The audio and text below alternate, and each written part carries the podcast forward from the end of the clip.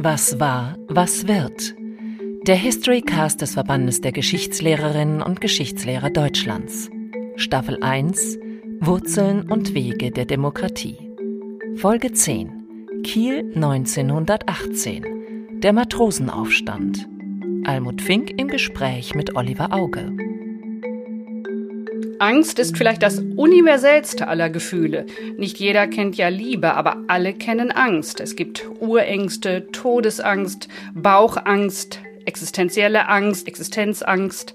Es gibt kollektive Ängste, individuelle Ängste und es gibt Revolutionsangst. Was ist das denn, Herr Auge? Revolutionsangst. Das ist eine spannende Frage, die wir uns auch gestellt haben angesichts der Beobachtung, dass man bei der deutschen Revolution 1918 letztlich gesellschaftsweit Angst vor den Ergebnissen hatte.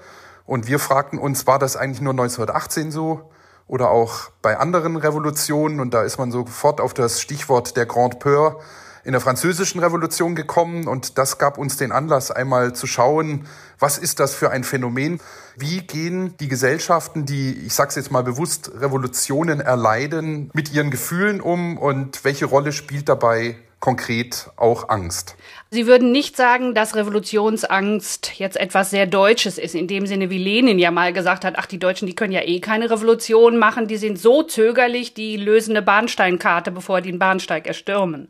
Im Prinzip meint Lenin mit diesem Spruch, der ja sehr bekannt geworden ist und über den man ja auch schmunzeln kann, eher ja eine gewisse deutsche Behebigkeit, überhaupt eine Revolution zu machen, also weniger eine Angst. Aber um auf Ihre Frage zurückzukommen, nein, wir denken, das ist kein urdeutsches Phänomen, eine solche Angst, aber man kann ihr im deutschen Kontext doch häufiger begegnen. Die Grande Peur, die Sie gerade angesprochen haben, im Vorfeld der Französischen Revolution 1789. Was war das? Was passierte damals? Ja, letztlich waren das die ersten Anfänge der Revolutionsbewegung, die auf dem Land für mächtige Unruhe sorgten, weil die Ergebnisse, die damals aus der Nationalversammlung hervorgingen, die sorgten für viele Gerüchte im Land. Diese Gerüchte wiederum, die brodelten weiter, so richtig nach dem Schneelawineneffekt. Und das führte tatsächlich dann auch zu Gewaltexzessen aus dem Gefühl der Angst heraus, dem Adel gegenüber. Und das war wiederum auch Erzeugung von Angstzuständen. Also das ist so ein kollektives Angstgefühl, was man da dann hatte, 1789. Und dieser Begriff Grande Peur, also die große Furcht, wurde das damals schon geprägt oder erst im ja. Nachhinein? Nein, nein, das ist schon ein zeitgenössischer Begriff gewesen, mit dem diese Phase umschrieben war, ohne dass man wusste, welcher Terror dann unter den Jakobinern in den weiteren Jahren der französischen Revolution folgen sollte, wo man dann ja wirklich Angst haben musste. Richtig schlimm wurde es ja dann erst. Genau, genau.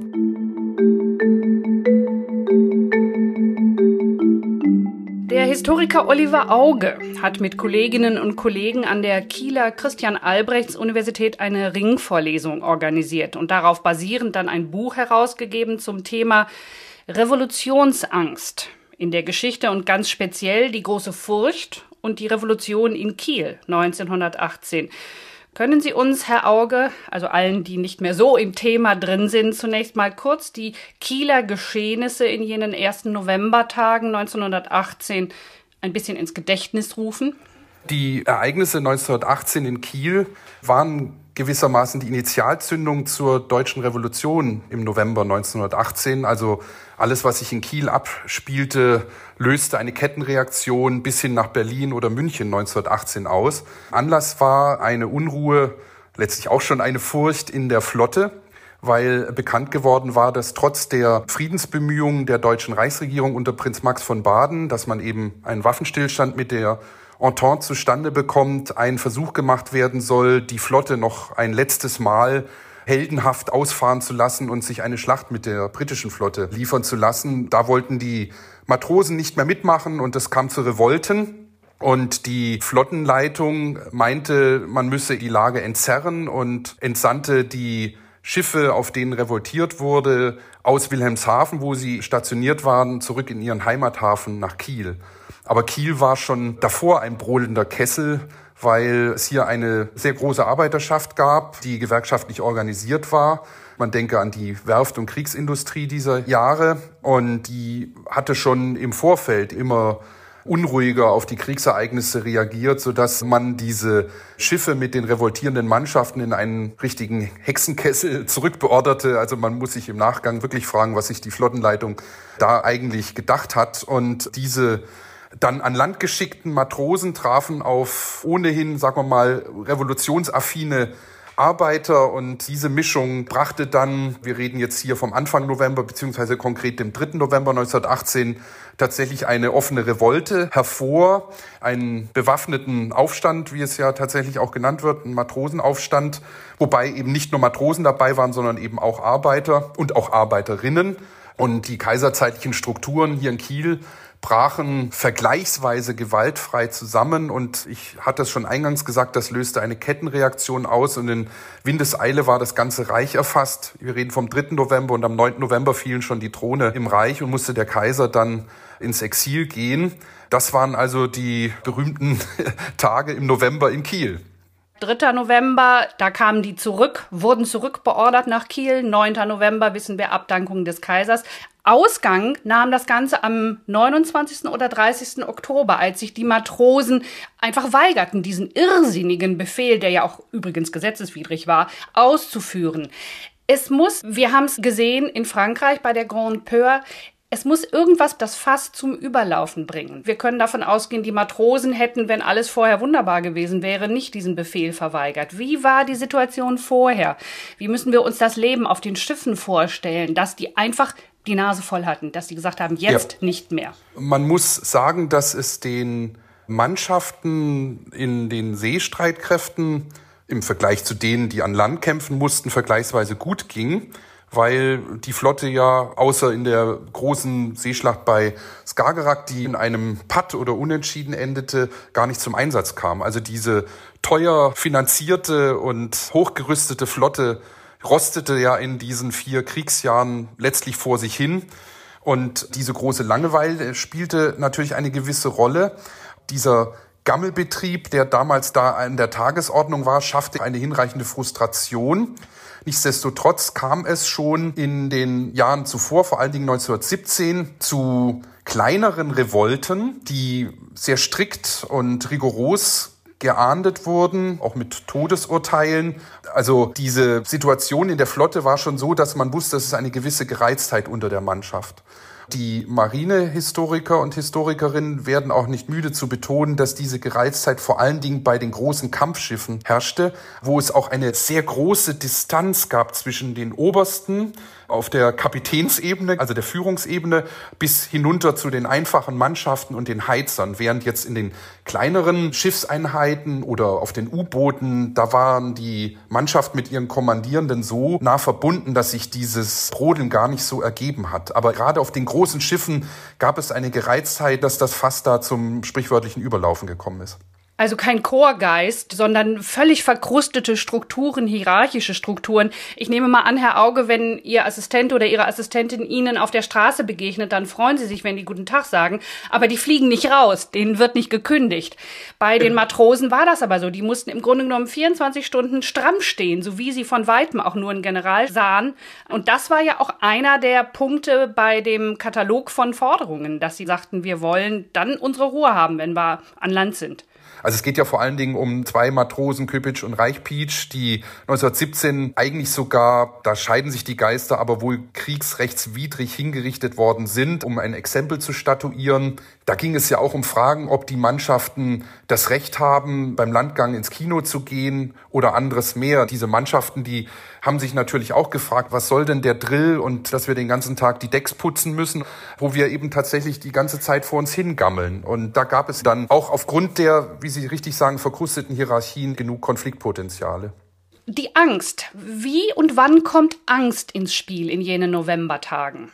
Mein Mitarbeiter Knut Kollex, der ja hier ganz maßgeblich geforscht hat, hat festgestellt, aber das auch basierend schon auf wertvollen Vorarbeiten, dass diese Angst schon vorher dort gewesen ist. Also die kaiserzeitlichen Behörden hatten den ganzen Krieg über und mit fortschreitender Dauer eine immense Angst vor revolutionären Ereignissen. Und letztlich war das fast schon so wie das jüngste Gericht, dem man auch nicht ausweichen kann. Das war man auch bereit hinzunehmen. Man war sich nur nicht sicher, wo und wann das passieren sollte.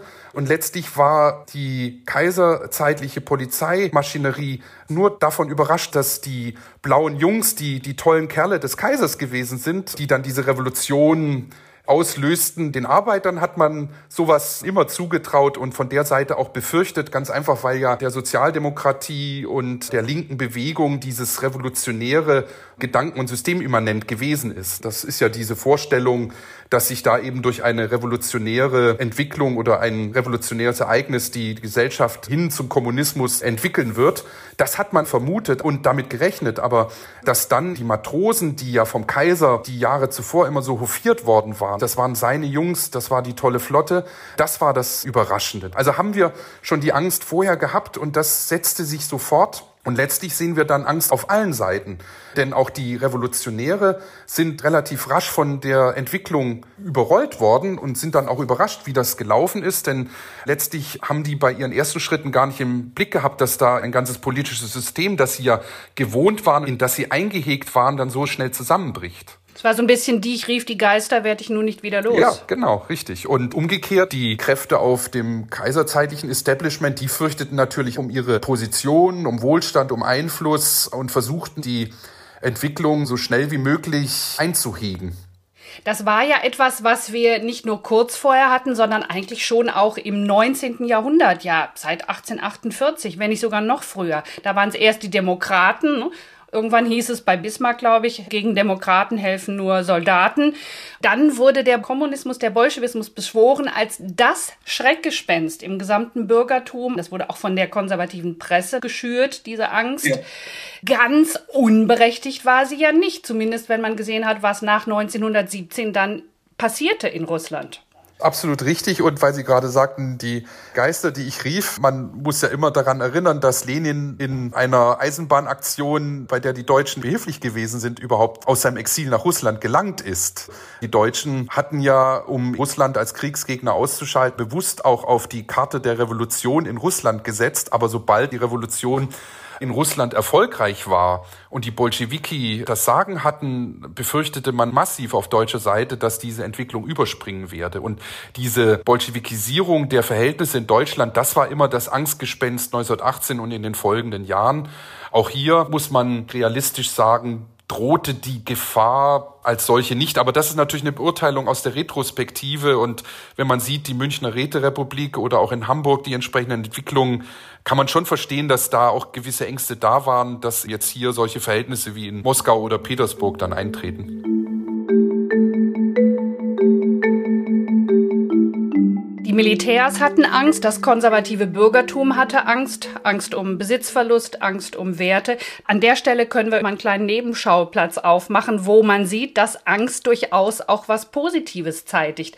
Wenn man sich mal das berühmte Stinnes-Legin-Abkommen anguckt, 1918, wo in Deutschland flächendeckend der Acht-Stunden-Tag eingeführt wurde. Der wurde ja. eingeführt, weil die Industriellen wirklich richtig Angst hatten. Das sind diese ersten Schritte dann hin auf wieder geordnetere Verhältnisse in der Weimarer Republik. Das ist wie der Ebert-Gröner-Pakt genauso, dass eben ja auch die Reichswehr letztlich mit der Politik zusammengegangen ist und klargemacht hat, wir stehen hier nicht auf Seiten einerseits der Revolution, wollen auch keine Kontrarevolution, sondern gehen mit der politischen Entwicklung mit. Aber das in geordneten Bahnen oder in unserem Bild zu bleiben, in angstfreien Bahnen dann eben. Und genauso dieses, wie Sie sagen, stehendes Legin-Abkommen. Ganz konkret war das ja so, dass ursprünglich der Acht-Stunden-Tag dort gar nicht drin stand. Da war überhaupt nicht die Rede von. Dann haben die sich getroffen am 3. November und dann passierte eben Kiel. Und als sie sich das nächste Mal getroffen haben, standen die Industriellen so unter Schock, da wurde quasi über Nacht dieser Passus eingefügt und auf einmal war das möglich. Die hatten einfach ja. Angst vor der Vergesellschaftung. Ja, na klar. Angesichts der Ereignisse, es gibt solche Räte, Kiel war ja das erste Modell, wo man solche Räte eingeführt geführt hat, die man dann etwa der Verwaltung beigeordnet hat, Soldatenräte, Arbeiterräte. Da hatten gerade die Industriellen große Sorge, dass sie jetzt enteignet werden und hier ihrer Position und auch ihrer Einkünfte verlustig gehen.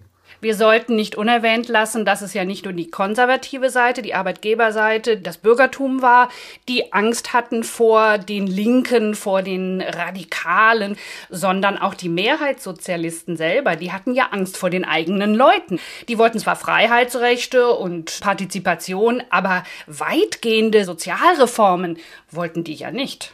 Das sieht man ja daran, dass die Mehrheitssozialdemokraten, MSPD, also die ja die Regierung führten, dann auch einen ihrer Mitglieder, Gustav Noske, ganz schnell nach Kiel geschickt haben, damit er diese Lage entspannt und beruhigt, was ihm ja gelungen ist. Aber letztlich ist er da schon zu einem ersten Totengräber der revolutionären Ereignisse geworden und natürlich dann in späterer Zeit, als der Spartakusaufstand niedergeschlagen worden ist, hat er ja eine besonders unrühmliche Rolle gespielt, weil er ja hier die Freikorps für seine, wie er dachte, Zwecke einzusetzen, aber er hat sich da letztlich ja selbst einsetzen lassen.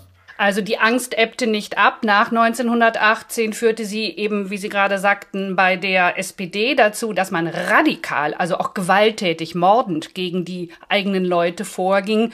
Ein Jahr ja. später dann beim Kaputsch passierte das auf der anderen Seite.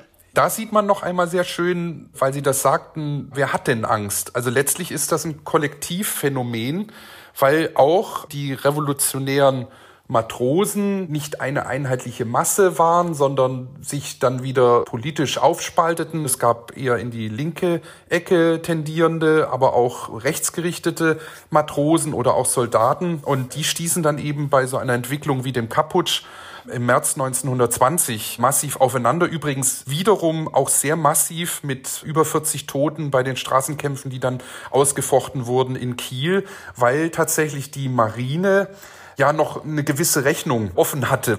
Man war zum Totengräber des Kaiserreichs geworden und das hatten gewisse Kräfte in der Marine nicht vergessen und versuchten dann ein Rollback mitzuorganisieren mit den Freikorps. Stichwort Dolchstoßlegende. Ja, aber das waren natürlich besonders schwere Kämpfe in Kiel und das zeigt noch einmal, die Angst bestand fort. Inwieweit wurde Angst dann zu einem Wegbereiter des Nationalsozialismus?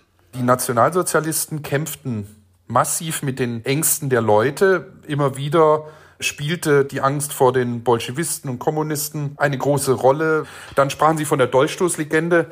Das ist letztlich das Label gewesen, unter dem man diese ganze Frustration über den verlorenen Krieg und die Revolution versammeln konnte.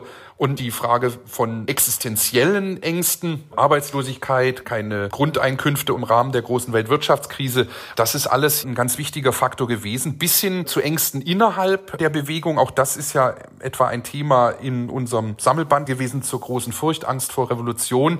Innerhalb der Bewegung Angst vor den revolutionären Umtrieben innerhalb der SA, dass man da ja auch Richtungskämpfe aus gefochten hat. Beim Röhmputsch wurde das ja dann in erstaunlicher Weise gelöst. Auch Homophobie spielte da ganz konkret eine Rolle. Man spielte auch mit Ängsten vor homosexuellen Neigungen von gewissen Nazis. Diese Angst in paramilitärischen Verbänden kennt man überall. Das hat man ja auch dann in der Sowjetunion erlebt, dass nur ja. durch Angst überhaupt die Leute dabei gehalten werden konnten.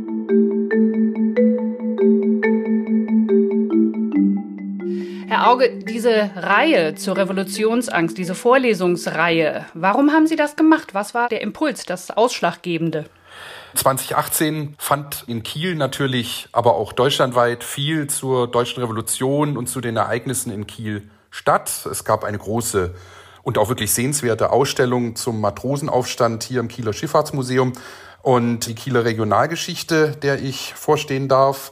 Die durfte da natürlich nicht fehlen, aber wir haben gesagt, wir wollen nicht noch einmal das Thema Matrosenaufstand in extenso durchgehen, sondern neue Impulse setzen. Und da sind wir eben auf die Idee gekommen, Mensch, schauen wir doch einmal auf ein Grundfaktor der damaligen Ereignisse und das war eben für uns diese Revolutionsfurcht, Revolutionsangst und wir von der Regionalgeschichte arbeiten sehr gern vergleichend Das ist letztlich konstitutiv und auch epochenübergreifend. Das ist ein Kernmerkmal. Und so sind wir auf die Idee gekommen, lass uns doch eine Ringvorlesung machen, die einmal verschiedene Revolutionen, sexuelle Revolutionen, arabischer Frühling und so weiter in den Blick nimmt, ohne dass wir das enzyklopädisch vollständig machen konnten. Da fehlten uns Mittel und auch die Zeit. Und lass uns mal nach dieser Kernfrage, wo entdecken wir Revolutionsangst, fragen an diesen verschiedenen Beispielen.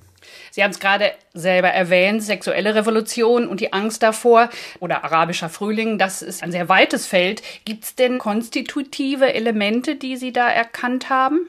Der rote Faden, der sich durch diese verschiedenen Beiträge gezogen hat, ist immer die Furcht eines wie auch immer gearteten Establishments vor massiven Neuerungen. Und das meint Kontrollverluste.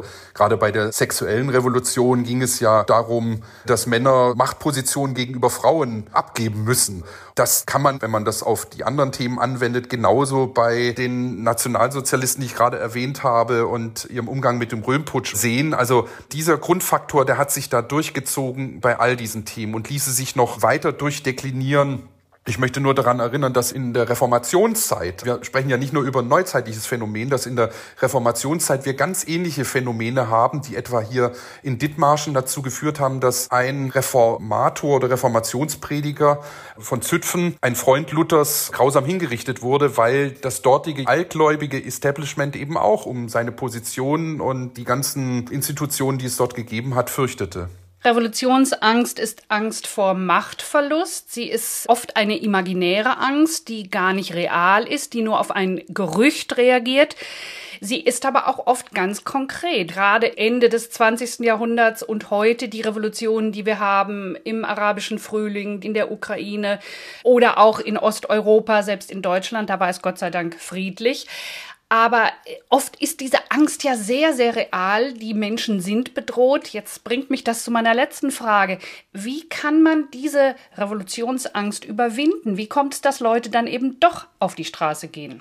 Ich möchte es nochmal betonen. Sie haben vollkommen recht. Das ist nichts, was nur imaginiert ist, sondern was überaus real ist, wenn wir gerade an die Zustände in Minsk denken, die sich da im letzten und vorletzten Jahr abgespielt haben und die Repressalien der dortigen Regierungsorgane, dann sieht man, dass so eine Angst durchaus berechtigt ist, äh, bis hin zu der Tatsache, dass man ja aus Flugzeugen gekidnappt wird. Also muss man sehr konkret Angst haben, wenn man sich gegen diese Regime stellt.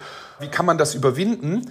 Oder wie kommen die Leute dazu, dennoch auf die Straße zu gehen? Ich kann das nur psychologisch erklären. Man ist in einer größeren Gruppe, die natürlich auch schon einmal einen gewissen Schutz zu gewähren scheint. Ob der real existiert, ist eine Frage. Das ist das eine. Das ist eben eine größere Bewegung und nicht sozusagen das Phänomen des Einzelkämpfers oder der Einzelkämpferin, das es ja natürlich auch gibt. Und andererseits ist eben das Maß an einem gewissen Punkt für diese Masse, ganz ähnlich wie 1918, so voll, dass es gar kein Zurück mehr zu geben scheint. Das war ja letztlich im Oktober 1989 in der DDR auch nicht anders. Das dortige Ereignis zeigt aber auch, dass es nicht nur immer gewaltsam ablaufen muss. Und ich glaube, gerade dieses friedliche Muster der Revolution von 1989, das kann vielleicht auch helfen bei der Überwindung von Revolutionsängsten. Ich glaube schon, dass diese Revolution 1989, die sich da in Ostdeutschland abgespielt hat, beispielgebend sein könnte. Die Frage ist, ob man das oft genug erinnert. Natürlich feiern wir alle fünf oder zehn Jahre 30 Jahre deutsche Einheit, aber das ist ja schon etwas, was sich so im gewissen festen Ablauf und Rahmen ergibt. Aber das konkrete Erinnern an dieses Wahnsinnsereignis, dass man eine friedliche Revolution zustande bringt, das ist schon ein großer Ausnahmefall. Herr Auge, ganz herzlichen Dank. Sehr gerne. Was war, was wird? Der Historycast des Verbandes der Geschichtslehrerinnen und Geschichtslehrer Deutschlands. Staffel 1 Wurzeln und Wege der Demokratie. Folge 10 Kiel 1918 Der Matrosenaufstand. Almut Fink im Gespräch mit Oliver Auge. Gefördert von der Beauftragten der Bundesregierung für Kultur und Medien.